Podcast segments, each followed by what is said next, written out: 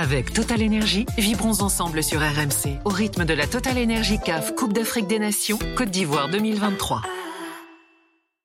L'Aftercan en direct d'Abidjan, merci d'être avec nous. 1h15 du matin. Euh, merci pour ceux qui veillent, pour nous accompagner euh, ici pour le 15e jour de la Coupe d'Afrique des Nations. Je vous rappelle que le Nigeria est donc qualifié pour le quart de finale et affrontera l'Angola.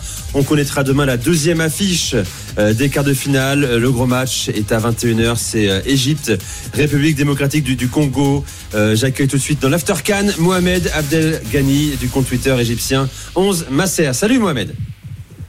Salut à tous. J'espère que vous allez bien. Ben on va très très bien, nous, on, est heureux d'être ici et, t'accueillir. Bon, duel entre deux équipes qui n'ont pas gagné. Hein. Ça, c'est la particularité de, cette opposition. Pas gagné un match de poule, trois fois de partout pour l'Égypte. D'ailleurs, c'est du jamais vu, hein, j'ai ça, une équipe euh, qui se qualifie en encaissant deux buts par match.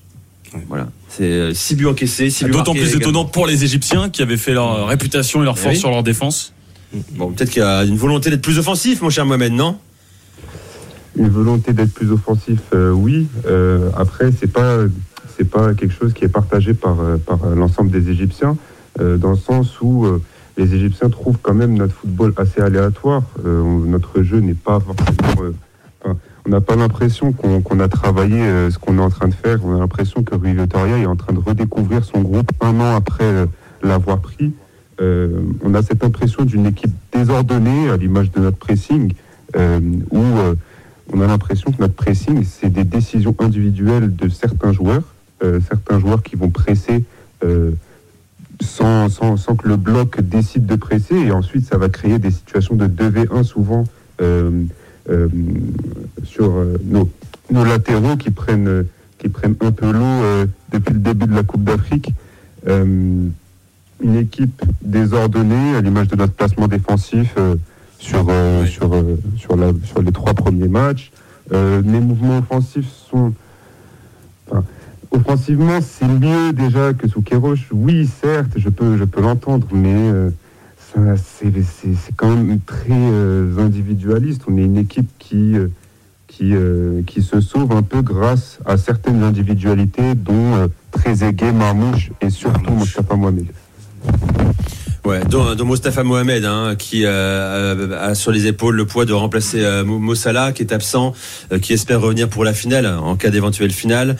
ce sera également sans et même Achour, hein, Aurélien, hein, ouais. une commotion cérébrale. Joueur important au milieu de terrain, qui commençait à se faire à se faire sa place, mais bon, à côté de ça, tu as aussi du Zizo, El Neni qui a le droit de retrouver son niveau peut-être un, un, moment ou un autre, et puis avec bah, aigué, Marmouche, a priori ça ça peut sembler suffisant, euh, même s'ils ont. C'est surtout derrière en fait qu'il faut régler le problème en fait. Moi je dis attention les RDC, hein, Sébastien. Ah oui. Ah, moi je mettrais une pièce sur les RDC. Hein. Ah, les RDC, ils ont ils sont créés énormément d'occasions. J'ai j'étais amené, j'ai vu leurs trois leurs trois matchs et ils ont pas beaucoup marqué. Mm. Ils ont pas beaucoup marqué. Et à un moment donné, on sait que quand tu crées des occasions, à un moment donné tu vas régler la mire. Donc attention à la RDC parce que comme ils disent, ils ont envie de Fimbu ils ont envie de Fimbu, la RDC. Et euh, ils ont des joueurs, ils ont, non, ils ont une bonne animation offensive.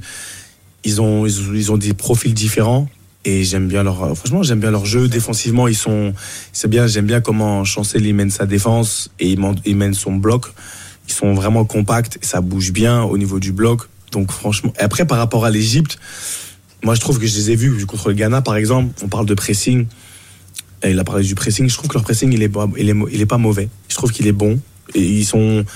Tu, y a toujours une personne qui doit déclencher un pressing. Je sais plus comment tu t'appelles. Mohamed. Mohamed. Il y a toujours une personne qui doit déclencher le pressing pour que le bloc y suive. C'est pas le pressing n'est pas un, une décision collective. Il y a toujours une personne qui va déclencher, qui va qui va diriger le ballon vers le vers un côté et là ça déclenche les autres. Ça veut dire que le pressing de l'Égypte, je l'ai vu, c'est ça qu'ils ont ils ont fait match nul contre le Ghana, mais ils les ont mangé deuxième mi-temps quand Mohamed Salah il est sorti. À partir du moment où Mohamed Salah est sorti, ils ont changé leur façon de jouer. Et là, ils ont joué vraiment. C'est vrai que tu as raison. Certains sont même demandé est-ce que c'est terrible hein, Là, c'est un crime de lèse-majesté. Si euh, l'absence de Salah avait pas libéré certains joueurs. C'est pas un crime au final. Mais pourquoi Tu as dit leur, moi je trouve que c'est pas un crime parce que ça force les bah, autres. Bah, c'est euh, Sébastien. Ouais, quand mais même. en fait, ça force. Faut, faut, oser le dire, ça quand même. Faut oser. En fait, si, ça dépend comment tu poses la question, mais ça force les autres joueurs à se dire que je dois faire plus. Quand tu as Mossala dans ton équipe, inconsciemment, tu sais qu'il est tellement fort que tu vas, tu vas lui donner le ballon. Tu vas t'appuyer. En fait, même dans une situation, il est pas vraiment seul, tu vas chercher à lui donner parce que tu dis il peut faire quelque chose. Quand il est pas là, il est pas là. Ils ont pris un but très vite. Et après ça, ils se sont dit, bah, tu sais quoi, on fait comment? C'est-à-dire que tu, tu te responsabilises. Et là, tu joues vraiment à la hauteur de, te- de tes moyens. Ils ont joué en équipe, ils ont pressé les Ghanéens. Ça veut dire que franchement, ils les ont étouffés. Les mecs, ils avaient une énergie. Ils défendaient en avançant. Ils défendaient en avançant. C'était un rouleau compresseur. Donc, c'est pour ça que je suis. Je les suis pas depuis euh, des années et des années à chaque match. Mais leur pressing, je trouve qu'il est pas mal quand ils C'est sont toujours structuré. Excuse-moi l'expression, c'est toujours chiant l'Égypte à jouer quoi. Ah, C'est un bourbier permanent quoi. Ils sont toujours moi, là. je trouve qu'ils sont rentrés un peu dans la, compétition. Alors, je dirais si je me trompe, avec un peu de suffisance, moi. Un peu de trop. Il y a du mot Salah dans l'équipe. Un petit peu trop de, voilà, un peu d'excès de suffisance. On est l'Égypte à la canne quoi. On est l'Égypte à la canne, on connaît, on a l'habitude de jouer contre les équipes subsahariennes, on a la formule, etc. Non, et vu qu'on parlait de ça avant, ça a changé. Ça a changé. Aujourd'hui, les équipes, quand elles jouent contre l'Égypte, elles savent à quoi s'attendre, donc elles leur laissent pas le temps. Maintenant, l'Égypte, quand ils, ils décident aussi d'accélérer, il faut savoir que voilà, ils arrivent quand même à revenir. Moi, je suis tombé sous le charme de ce marmouche là. Ah oui. La vérité, j'ai kiffé. La vérité, je connaissais pas. Je suis tombé sous le charme. Vrai joueur. Lui, là, le petit là, ah, très bon joueur. D'ailleurs, c'est peut-être lui qui a la chance de voir ça à la partir parce qu'il a commencé sur le banc. Le Ah ouais, premier match, ouais, et tout le monde ça. s'est dit, bah oui, il cartonne à Francfort. Pas mal du tout. Pour aller Là, sur tu le parlais d'El Neni, par exemple, je dis il faut qu'il retrouve son niveau. À la base, l'Égypte, c'est la, c'est, quand tu coupais la relation El Neni Salah, tu les avais. tranquille. Donc El Neni, joue pas beaucoup. Ouais. Et ça fait des années. Donc retrouver son niveau. Fin des fins, Oui, non, en vrai, j'y crois pas, vois, mais voilà. mais et, lui, il était vraiment en relation préférentielle avec Mo Salah. C'est lui la rampe de lancement. Il est plus à son niveau, donc ils sont obligés malheureusement, contraints forcés, de se réinventer. Et ça, on va dire, ça prend du temps, mais je pense que ils ont plus cette force défensive. L'Égypte, tu les as vus la dernière canne. Ouais. Les mecs, ils défendaient, ils t'amenaient tous, ils t'amenaient au, au but, ils t'amenaient aux prolongations. Ils savaient qu'ils avaient gagné. Ouais. C'était leur modèle. Justement, Et oui, même avec le- leur gardien. leur gardien. Bah, D'ailleurs, d'ailleurs, El Shenaoui blessé, Gabaski, c'est Gabaski, Gabaski. qui joue. Bon, il était excellent aussi la dernière fois, donc entre les deux, ça change pas grand chose. Mais euh, Euh, Mohamed, euh, qui est avec nous, euh, un mot sur l'absence de, de Salah. Est-ce que tu penses qu'elle a pu euh, offrir, enfin, un vent de liberté à certains joueurs? Je pense qu'elle a pu offrir euh, un vent de liberté à certains joueurs, oui, euh, dans le sens où euh, on sent quand même que certains joueurs se libèrent et qui prennent plus de responsabilités, notamment euh, Marmouche face au Ghana, euh, Trezeguet lors de ses entrées, euh, Mostafa Mohamed qui reçoit beaucoup plus de ballons avec l'absence de Salah justement. Mais euh, j'ai envie de dire que malgré ça, je trouve qu'il manquera toujours, on va dire, cette star dans, dans cette équipe-là. Je pense pas que c'est une équipe qui est prête pour aller au bout sans Salah, dans le sens où Salah, c'est quand même une dissuasion. C'est quand même la Oui. star. Là, on a, chaque, chaque nation a besoin toujours de sa star, comme l'a pu, euh, comme a pu l'avoir l'Égypte, par exemple, entre 2006 et 2010, où la star, peut-être que c'était un collectif, c'était un collectif, euh, c'était pas non plus euh, un jeu individualiste, ça restait un jeu très collectif, très structuré, mais on avait toujours une star, par exemple, que, quelque chose que pouvait incarner euh, Aboutrika euh, Ouais. en 2006 ou en joueur. 2008. Euh, en 2010, bon, c'était un peu plus différent parce qu'Aboutrika n'était pas présent, mais il y avait toujours, on va dire, cette star dans un collectif qui, dans des situations difficiles, allait te libérer. Bien sûr. Là, sans Salah, je ne sais pas qui est prêt à endosser ce rôle à l'heure actuelle, parce qu'on a beaucoup de bons joueurs, mais on n'a pas non plus de, de, de, de leader technique à, à proprement dit. Mais, euh, mais voilà, je voulais juste, c'est, juste pour dire que oui, euh, ouais, l'Égypte, euh, les joueurs sont beaucoup plus libérés, beaucoup plus responsabilisés surtout. Je rappelle, Mohamed, que l'Égypte, c'est la seule nation qui a réussi à enchaîner trois cannes d'affilée. hein. Trois victoires en cannes, hein, 2006, Merci 2008, de le rappeler 2010. pour mon égo. Je, je- je le rappelle, bien sûr, c'est l'une des grandes nations euh, du continent euh, africain. Bon, euh, tu mettrais une pièce sur qui, toi, mon cher Mika?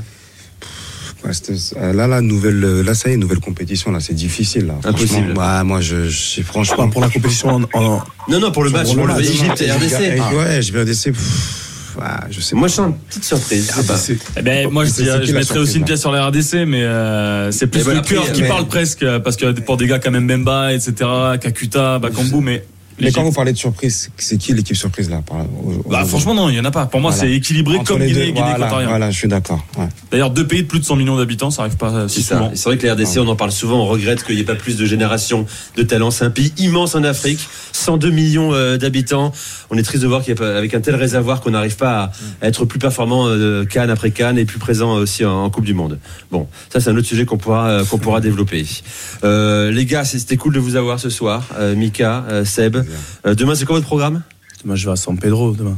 Ah, tu vas à San Pedro Bah, je commente le match euh, Égypte-RDC. mais Parfait, t'as vu, on t'a aidé à le préparer, c'est cool. Hein. t'inquiète pas, suis.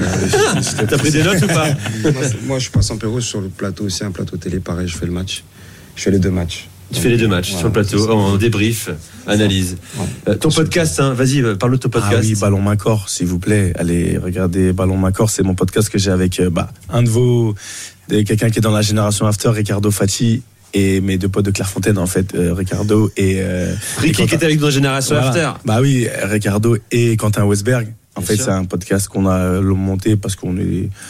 C'est un podcast un peu en QI football. Tu vois, QI le, le thème principal c'est QI football et on a fait, on fait des épisodes entre nous et avec aussi des invités où on parle vraiment bah, des vraies choses. On appelle ça la, j'appelle ça la réunion de famille hebdomadaire. Tu vois, chaque semaine on est là, on tourne. Là, c'est difficile de tourner quand je suis ici, mais je suis obligé. J'ai ramené mon matériel et tout. Très bien, t'as ton Mais, petit euh, micro, tout ça. Non, j'ai mon Rodecaster Pro, etc. T'inquiète pas.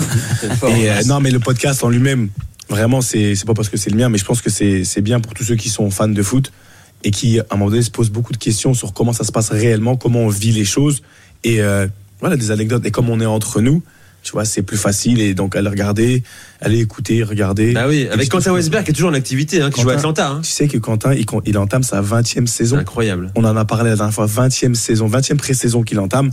Après, c'est un gardien, il était beaucoup sur le banc. Oui, c'est un gars. Le gardien en plus beaucoup sur le banc. mais, mais, mais c'est mon gars qui est l'américain. Donc, euh, 20e saison. Et moi, je suis retraité. J'ai ma. euh, Ricardo, il vient de prendre sa retraite aussi. Mais Quentin, il est encore dedans. Donc, ça fait qu'on a, on a une vision un peu 360 de tout ce, qu'on- de tout ce qui se passe.